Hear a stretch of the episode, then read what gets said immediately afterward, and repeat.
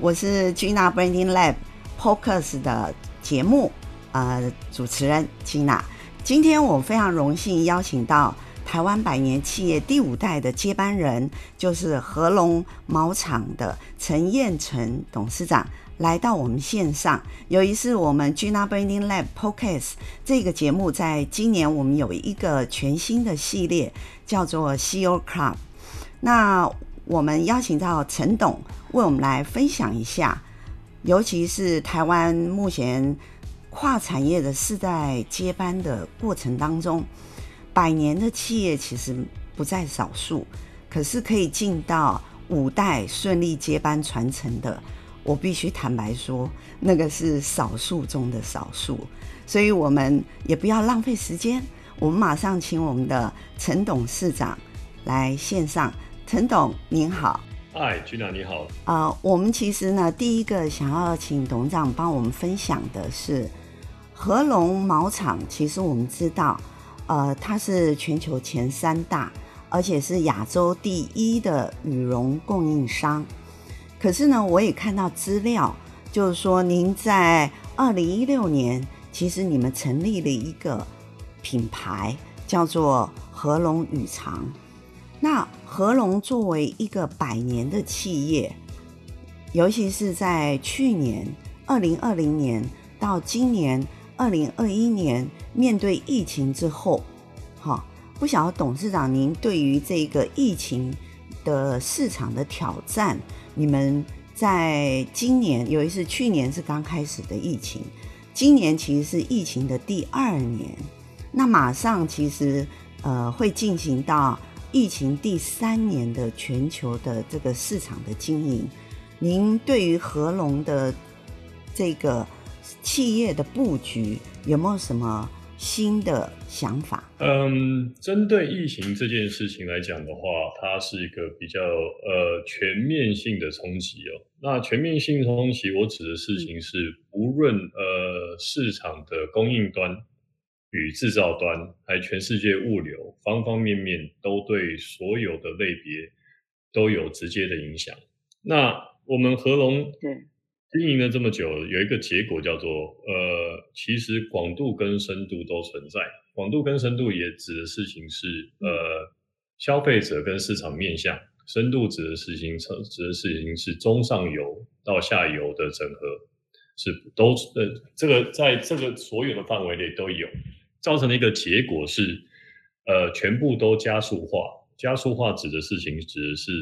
嗯，嗯，每个部门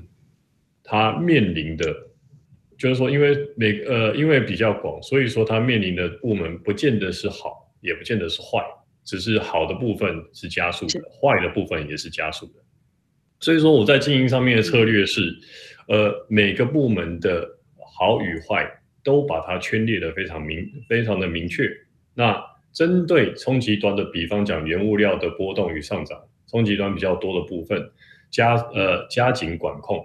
那在加速成长的部分，自然另外再加把力。比方讲，我们日本市场过去去年成长，我估计至少有二十到二十五趴。这是一个奇怪的，这是一个奇怪的结果。台湾的市场也是呃明显的 double digit 以上的成长。所以说，它 变成说，因为广度跟深度不一样，每个每个事业体面临的问题本身不一样，有些是正向的，有些是负向的。那负向的部分的话，重点是止血；那正向的部分是，哎，加速它的成成长动能。我们刚才听董事长分享了一个很重要，就是说，在您这一个产业里面，有很多的现况，因为疫情的冲击，它反而加速了好跟不好的速度的变化，哈。那我想，呃，我们先来讨论一下，就是您刚才也有提到，就是原物料上涨这件事情。那我们知道羽绒这一件事，羽绒这个原物料生产，其实以和龙来讲是全球化的一个原物料的供应，好，你们是进行原物料的供应的这个因应。那有一个目前来讲，也许也许是今年吧。今年我们发现全球暖化这件事情，那全球暖化这件事情、气候变迁这件事情有没有影响到您合隆原物料羽绒的原物料上游的供应的呃冲击，那董事长怎么看待这个问题？呃，第一件事情我我回复一下哦，就是说我们这个产业来自于农产品副产业，农产品副产业来讲的话，嗯、呃，它最主要的影响来讲就是所谓的农业的呃农业本身的波动。换句话说，呃，有人有多的人吃鸭吃鹅，有有多的人吃呃养鸭养鹅，就会增加我们供给量，这是一个结果。所以说，我们的产业的波动主要比较像是农产业大部分面临的状况，像是蛛网理论。蛛网理论指的事情是，哎，今年行情很像特别好，明年就拼很多人拼命去生产这个商品，就就突然突突然这个商品就暴暴增了，然后供应量突然就暴供应量暴增之后，隔年就突然就大跌，有这样子的情况上面。所以说，它这个主要影响的并不是来自于所谓的全球暖化造成的结果。其实是一个产业结构上面对经济供需层面所产生的一些变化，反而是呃气候这件事的影响的比例会比较低一点哈、那这样的话，其实呃，我想对于合隆的全球化的经营，应该呃比较不会因为气候的变迁。造成比较多的影响哈，这一点是让我们大家都觉得是一个呃，如果以这一个产业来讲，我们觉得反而是比较不用太担心的部分吧。嗯，其实这不能够这样讲，就是说，因为您刚刚的问题主要是针对我的供应链上面去看这件事情，嗯、但是如果以消费面来讲的话，其实是完全不一样的概念。就是说，全球暖化里头呢，造成一个造成一个国家各个国家与品牌之间。对于新的碳房、碳碳排放及环境保育上上面的要求，换句话说，渐渐的，呃，渐渐的，我们的公司做供应链是否更加环保，是否有在意呃更加节能、减少碳排放的供应供供供应链这件事情来讲的话，会变成我们呃原料原物料与成成品制造商下一个重要的课题。那在提前上面布局的时候，可以更早的去呃获得国际国际面上面的认可。第二件事情是，慢慢的碳排放这件事情也变成一个生意哦，呃还没有影响到我们这个产业，但是不代表说这件事情不会到。那有没有在这件事情上面做做做做成布局，是造成下一个阶段的先机的工作？其实董事长。听您这样讲，我就觉得说，董长其实对于市场的敏感度很强，因为您刚才已经提到一个，呃，今年 G20 里面他提到一个很重要的叫碳边税这件事情，哈，所以而且董长也提到一个，就是说，其实因为以合隆的产业结构来讲，你们除了有上游供应链 B to B 的这一个。商业模式以外，其实你们还有一个叫 B to C 的下游消费的这一块，所以以合隆来讲，呃，我觉得是以一个台湾百年品牌，由于是以制造业来讲，其实是比较少见的一个产业链的结构，因为大部分台湾的制造业都大部分在上游跟中游，可是您呢？就有成立一个品牌，直接走到 B to C，所以可以感觉您是 B to B 到 B to C 的这一个产业链里面都有在经营哈。所以呃，我我们可不可以直接先请董事长分享一下？就是说，我们知道合隆的产业链其实以制造业来讲也是比较少见的转型，而且这个转型是在二零一六年。就是您正式接班的前一年，其实可以看得到，就是总裁跟您一起成立了一个合隆语长这一个 B to C 的品牌。那呃，我可以先了解一下，在二零二一年，您所谓的呃制造代工跟您的品牌的比例，因为刚刚您有提到，呃，日本市场跟台湾市场在二零二零年疫情元年到现在疫情第二年，其实是一个。成长，大家其实都冲击，不管是零售业，或者是大部分的制造业，其实是受到冲击的。可是对合隆来讲，你们这两个市场反而是反向成长。那我可以了解一下，第一个问题就是代工跟品牌目前的占比，呃，大概是多少？还有，可不可以帮我们分享一下？就是说，因为要做 B to B、B to C，其实对内部组织来讲，对管理者来讲，您是管理者，然后对员工来讲，也是一个很大的冲击。他的组织的改变，因为你本来是制造、代工，然后你要变成零售跟行销。好，第二个问题就是这样的组织的。呃，产品服务研发的升级，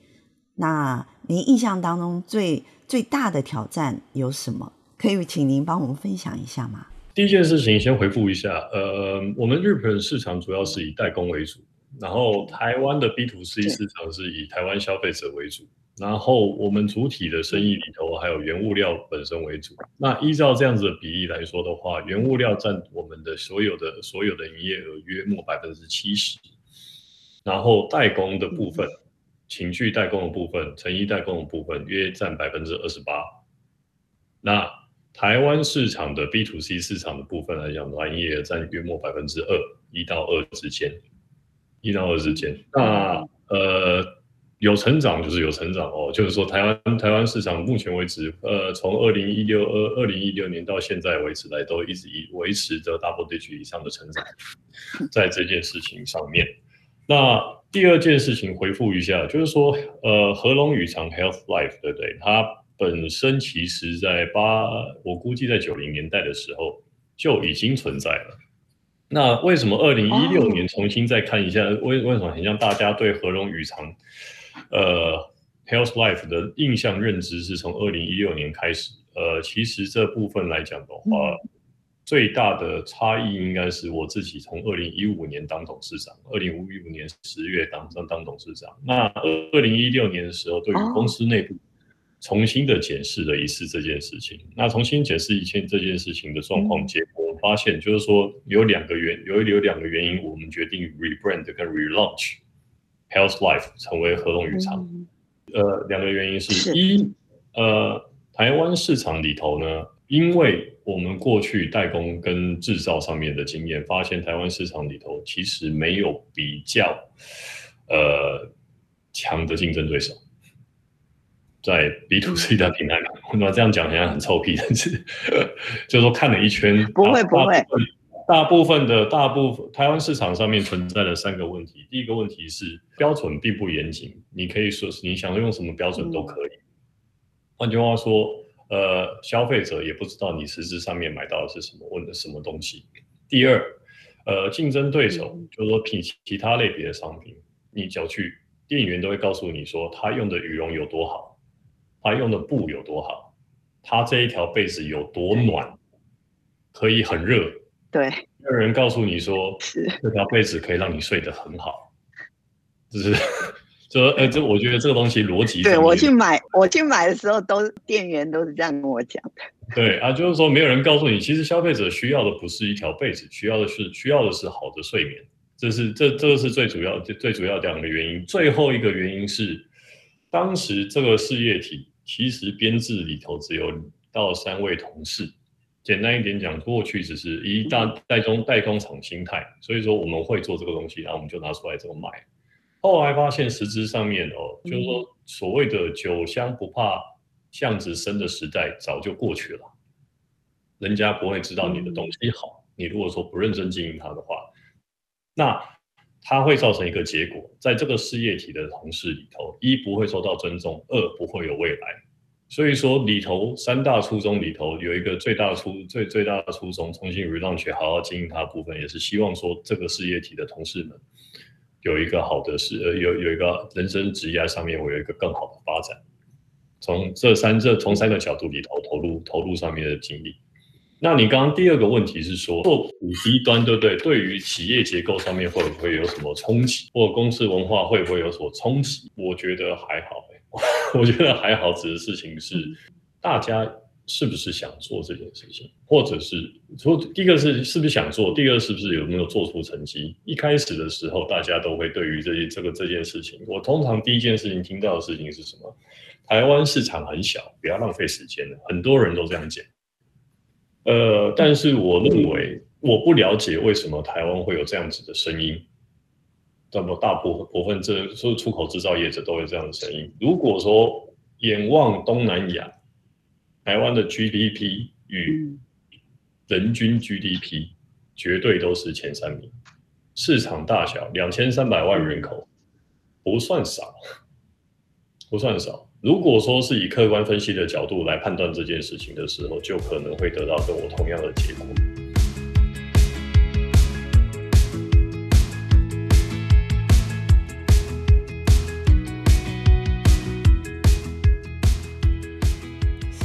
其实我觉得董事长的分析已经很清楚了，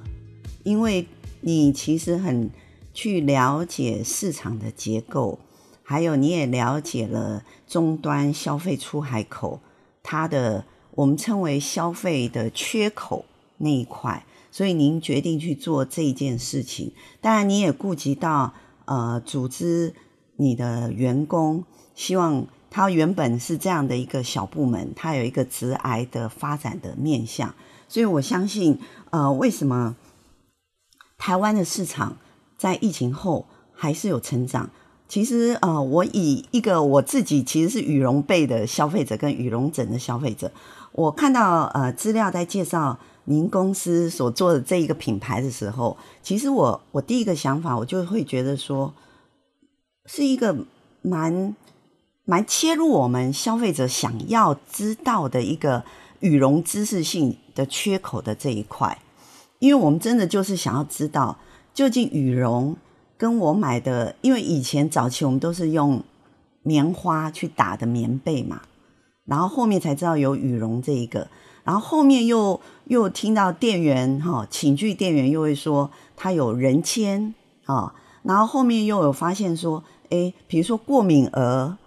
有有时候有人讲说哦，比如说像我鼻子过敏，又不能用这一个，又不能用那一个，所以就会造成说我们有一些消费者的需求的缺口。这件事，我觉得这是董事长，呃，我真的觉得领导人有时候他最大的压力来自于就是他怎么看待市场上面企业可以切入的缺口哈。这一点我觉得董事长应为我们年轻的这个。呃，我们称为二代 CEO 或接班人，可以了解一下，就是你怎么看待市场，然后再进而把你的优势转进去。那我我这边可不可以再了解一下？就是说，我们现在回到一个，因为呃，我们的粉砖的族群，我们有经过数据的分析，大部分是在三十五岁以下，三十五岁以下的上班族。那三十五岁以下上班族，一呢有工作上职癌的需求。二呢，有生活上的需求，所以我想说，我先从软性的来来，我们先聊聊合龙羽长。合龙羽长，我们知道啊、其实它有一个呃比较我们称为科学化的方式，哈，或者是说它比较有制度化的方式，去让消费者了解保温性能这件事。尤其是你有一个名称，哈。叫做呃羽绒被的专业管家，Total Care 这一个品牌的定位嘛，哈。那您可不可以让我们知道一下，就是说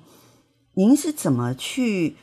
去去解构？因为你有一个专业的知识在羽绒原物料还有代工上专业的知识，你怎么把它解构成消费者这样科学化可以去了解？的这个部分，你要如何去重新定义羽绒被或羽绒产品挑选这件事情？这一个是我比较好奇的部分。哦，羽绒产品挑选很简单啊，你就上网 上我公司网站点一点，就告诉你 最适合哪一条。但是回复到这个是一个结果啦，但是这个是结果，呃，前因后果，短暂说明一下。其实呢，呃，我从小到大哦。到职业开始到到目前为止，大家知道我是做羽绒相关的商品的时候，大部分的同的人都会问我说啊，请问一下哪一家哪一家呃哪一家产品哪一家哪一个品牌用的羽绒最好，或者是说什么叫做最好的羽绒？呃，通常我的回复是，其实没有最好的羽绒，只有最合适的商品。原因很简单，因为我们本身哦，没有人没有消费者会拿一拿到羽绒盖在身上，它一定要变成商品。你穿不是穿羽绒，你穿的是羽绒服。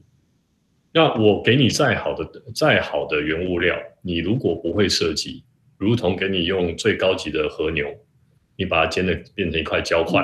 也不会好吃。所以说，我们在重新重重新设计呃合龙羽长的商品的时候，我们是带着对于商品的专业知识，但是我们必须要去解决消费者的需求这件事情，就是说说目标是以消费者的需求角度重新去设计商品类别。我们不在于告告诉你商商品，就是说，哎，我们用的东西有多好，这点是有一点点顺序上的差异。那我们在考虑这件事情来讲的时候，就是会先考考虑说，比方讲我们在呃网站上面设计的时候，就是先从了解一下你的居住环境，所在的气温，好吧，睡眠的环境、穿着的衣服、个人的体质去做一部分的设定。设定完之后呢，呃，由我我们已经搭配好的最适合的，就是说用什么样的布与用什么样的羽绒原料最适合你的保温需求的时候，对你对来来为你做产品的推荐。那当然，呃，预算越高的时候，你自然就可以用越好的商品去做。那越好越越好的越好的原物料去做的时候，结果就是可能你拿到的商品就是越轻越柔软，但是保温性质是一模一样的。如同这个概念也运用到我们的枕头上面，就是说大部分要求并不是说哦，我的枕头呃。用用的是用的是多多珍多珍贵的原料，而是来自于它有多好的支撑性。同样去思考一下这件事情。那第二部分，我们在商品设计的时候，也同时考虑了我们的商品是不是解决消费者的痛点。就是说，total care 这件事情来自于什么？就是说我，大部分都问我说：“啊，请问一下，要怎么洗？小朋友弄脏了怎么办？”对不对？放了一段时间泛黄了，或者是说，哎，开始，呃，流口水流多了，枕头透了怎么办？或者是有有呃有小狗啦、小宠物啦，干嘛的，对不对？就不小心弄脏了怎么办？它过去的部分有很多人就送完干洗之后呢，回来之后它就整整整条被子里头羽绒就碎碎裂掉。换句话说，哦。我们诶，干洗对羽绒其实并不是，并不是特别好。但是干干洗它是一个统称，不是所有都会有问题。但是就是说，因为你拿去干洗店的时候，你不知道它是用什么东西去清洁，什么样的药剂去清洁你的商品嘛。那羽绒其实跟头发一样，都是动物性蛋白质。那你如果说用用某些某类别的干洗剂的时候，可能造成对蛋白质的破坏，它就羽绒就坏掉了。它有这样子的结果存在。嗯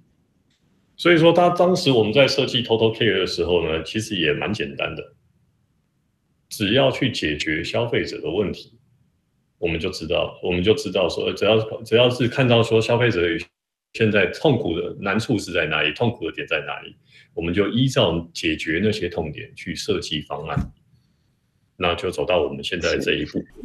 其实要去了解就很难。刚才我们听到董事长其实有提到，就是说合隆他们这一个合隆羽长这个品牌，其实他们最主要的是解决消费者的痛点。而且董事长刚刚分享，就是说他自己知道有很多消费者对于羽绒产品使用上，其实维护啦，或者使用上面他的经验究竟是如何，其实是。不是很清楚的。其实他讲的董事长，您分享那几点，其实就是我我使用的痛点。有一次在呃维护上，因为我们常常会觉得说羽绒被要洗吗？其实我不知道。好，要怎么洗吗？那我们第一个想说，因为羽绒被的单价，我们大家都想被子不是像衣服，它比较算是一个长效型的商品。所以我们常常就会觉得买贵一点没有关系，因为我会用久一点。还有它跟我是一个贴身的产品，因为我们睡眠的时候，我们不可能穿着外衣我们通常都穿的贴身的衣物，所以就会考虑到说使用上面，呃，尤其是每一次在店员上面讲，就是说，哎，你你可以如果预算多一点，你买好一点的嘛，买好一点对你的呃盖起来的感觉很好啊。可是刚才董事长提到一个，其实你们的观念都是觉得没有所谓的好与不好，其实每一个羽绒。它的产品都是一个很天然的东西，所以其实是最适合每一个人的。是究竟是什么？其实董事长，您说您有一个检测哦，我跟您报告一下，我进了你的官网，然后我做了我的需求检测，那我也有看到我跳出来的这个三项产品的建议，那我也觉得非常好，因为呃，我自己就会觉得说我究竟适合的是什么？可是呢，呃。我我这边也回馈一下，我使用您那个系统以后，我觉得如果董事长还可以再帮我们多一个东西的话，我觉得可能会让我更容易知道我最适合的产品是什么。就是您会给我，我进去以后，我发现有三个产品的建议。可是呢，如果可以告诉我，接续告诉我说。呃，这三个产品，我冬天或是夏天使用的时候，我有没有需要更换更换不同的呃被子？因为有有店员跟我说，其实羽绒不需要更换，因为季节的关系。这这是有店员跟我讲的。好，那那我就觉得说，诶。是不是我？所以我我我的痛点也在于说，诶，那我季节是不是要换被子啊？有人说要，因为凉被跟冬被不一样。可是也有人跟我说，羽绒没有分冬天跟夏天，所以因为不同的人讲不同的话，所以我要问一下你这个羽绒专家，就是说我我相信线上的听友也是有有两个问题，一。有没有需要冬天跟夏天换被？好，那第二，如果说是气管过敏者，是可以用羽绒吗？因为又有的店员他在可能他推销人签呐，哈，有有店员推销那个日本人签的一个产品，他说是完全针对免那个过敏儿啊，我们就过敏儿，对，所以我想问一下。羽绒专家，我们陈董事长 帮我们解惑一下。好的，两件事情。第一件事情是说，呃，是否是否要不要换被子这件事情哦。呃，我觉得这个东西比较主观。比较主观的原因是什么？呃，有一种行销词叫做凉被。嗯。换句话说，他的词人家说盖在身上你头就会变凉，然后实质上面没有这种东西。台湾的、啊、台湾夏天对不对？是动不动是动不动就三十三十二三度，对不对？还是三十六七度？晚上如果说你住是在都都市区的时候，有时候晚上还是不会凉下来。晚上晚上原本有三十三十一二度的情况情况也是存在的，就是说并没有什么东西盖在身上会凉的。但是说。分为什么我们当时在 Total Care 呃，不是在 TOG 商品的选选择上面，第一个问题是问的是你睡眠的环境是什么？因为呃呃，感谢先人的努力哦，台湾算是一个资源还丰蛮丰富的岛，大部分的家庭应该都有在吹开开空调、吹冷气的习惯了。是，对。那如果说因应大家开冷气、吹空调的习惯的存在的时候，你对于呃，春呃春夏秋冬备品上的选择的敏感度可能就因此而下降，就是说你不可不大可能不不大可可能过去哦呃假设在民民国呃七八零七八零年五六零年代你根本就不大可能有有很多人没办法吹上冷气的时候夏天就睡凉席嘛这样子的概念，可是现在很像环境社会环境已经不存不不不存在不存在这样的概念了。那为什么有人说羽绒被它可以不用换？呃，不用换的原因，我估计跟社会的资源、大家居住环境有改善，有第一层第一个层面上面的关系。第二个层面上面的关系是，羽绒它本身是一个相对透气的商品。就是说羽绒被是相对轻柔透气的商品，所以说我们在盖羽绒被被的时候，要求的另一个点是它的舒适度跟包覆感。是，所以所以说大部分来讲的话，呃，应该是用这个，当队员在这样子推销的时候，他是这样在告诉你的。当然，我们现在也可以把呃所谓的更加环保的角度去考考虑进去，就是说你夏天呢不希望电费太高，虽然说不开冷气不行，但你也不想要。冷气开太强，造成电费飙升，所以说我们可以选择保暖性质较低的羽绒羽绒被，让你同时拥有高度的舒适度，同时同时也可以稍微不用就是说不用冷气冷气开太强，比较不要造成的资源上面的过度浪费。那是同理同理这件事情呢，在我们的商品跟 Total Care 里头也设计进去的，只是我们不知道呃有没有这这样去宣传哦，呃。两件事情，第一件事情是我们 Total Care 的时候呢，推荐换季时使用。换季时使用的时候呢，嗯、就是我们呢，你在网上面按几颗键，就有人到府去搜取你现在使用、想要服务的保养的那条被子。然后呢，嗯、你可以拿旧的被子，就是说换季使用的被子开始起来盖。但是我们在服务完的时候呢，台北台北市哦，或者是台湾房地产哦，其实非常贵。我们呢，在服务完的时候呢，提供一年的储存服务。简单一点讲，你如果买冬天冬被，好不好？夏天到了要换季的时候，你使用 Total Care，有人到去服务完之后，对不对？暂时你不想不需要使用，我们帮你仓管到你下 你需要时的时候。换句话说，你可以买冬被跟夏被。那这部分就是季节交替的时候，对不对？就哎联络一下，我们就帮你做做一个做做这个层面上的交换，家里也不会有一个也也不会有过多的仓储需求，在这个面向上面，是的。好，嗯，对，那那个其实懂。不好意思，第二件事情你在讲说，你刚刚讲到说人造化纤，对不对？或者说羽绒是否过敏而是可可以呃可以使用？呃，这件事情哦。第一件事情是，呃，我我不喜欢呃攻击攻击他人来提高自己，所以说我不会讲。没有，我们就科学数据，是或者是医学医学，我们就事论事，我们以正确的逻辑对。让我们回答呢，有两件事情沟通这件事情。第一件事情是这样子，嗯、我们有针对羽绒呃角蛋白这件事情去做过敏原测试，嗯、对人体来讲，哦，它。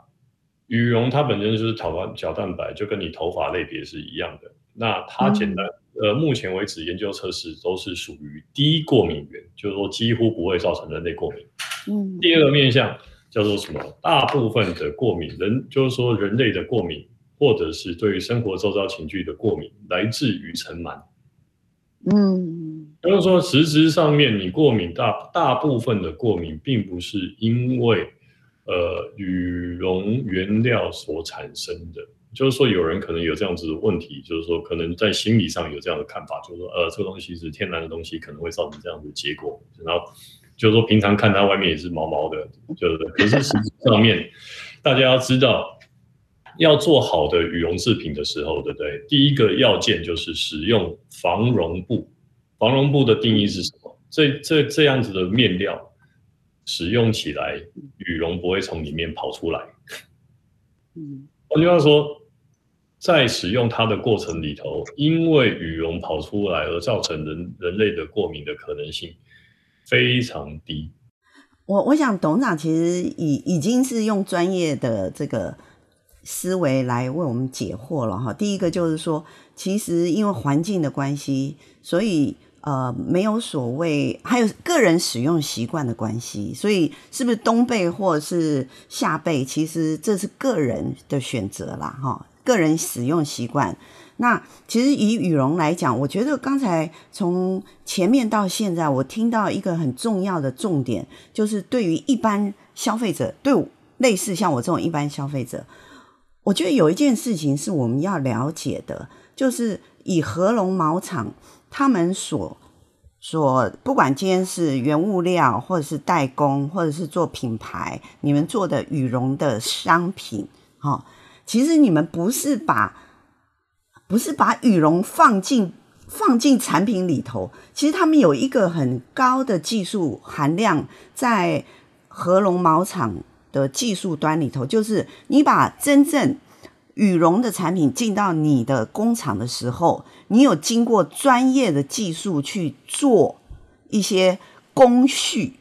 然后它才成为。商品里头的羽绒，其实中间台湾的制造业为什么全球这么知名？然后而且变成全球供应链的首选，其实我相信是因为制造型的企业，它有非常专业的制造工法，制造技术就等于是一个工法，所以我觉得线上听友要了解，像这真的也帮我解惑。我们一般在想说，诶，羽绒掉出来就是一根羽毛。可是不要忘记，那根羽毛也经过像合隆毛厂他们专业的工法去处理过，好，比如说它有处理过很多很多我们不知道的东西，它才能够放在商品里头跟我们皮肤接触。所以它其实所谓过敏这件事情，其实在你的工序里头都有去解决，所以你才会得到刚才您跟我们说，经过检验，其实它是非常低的。或者根本就不存在的部分。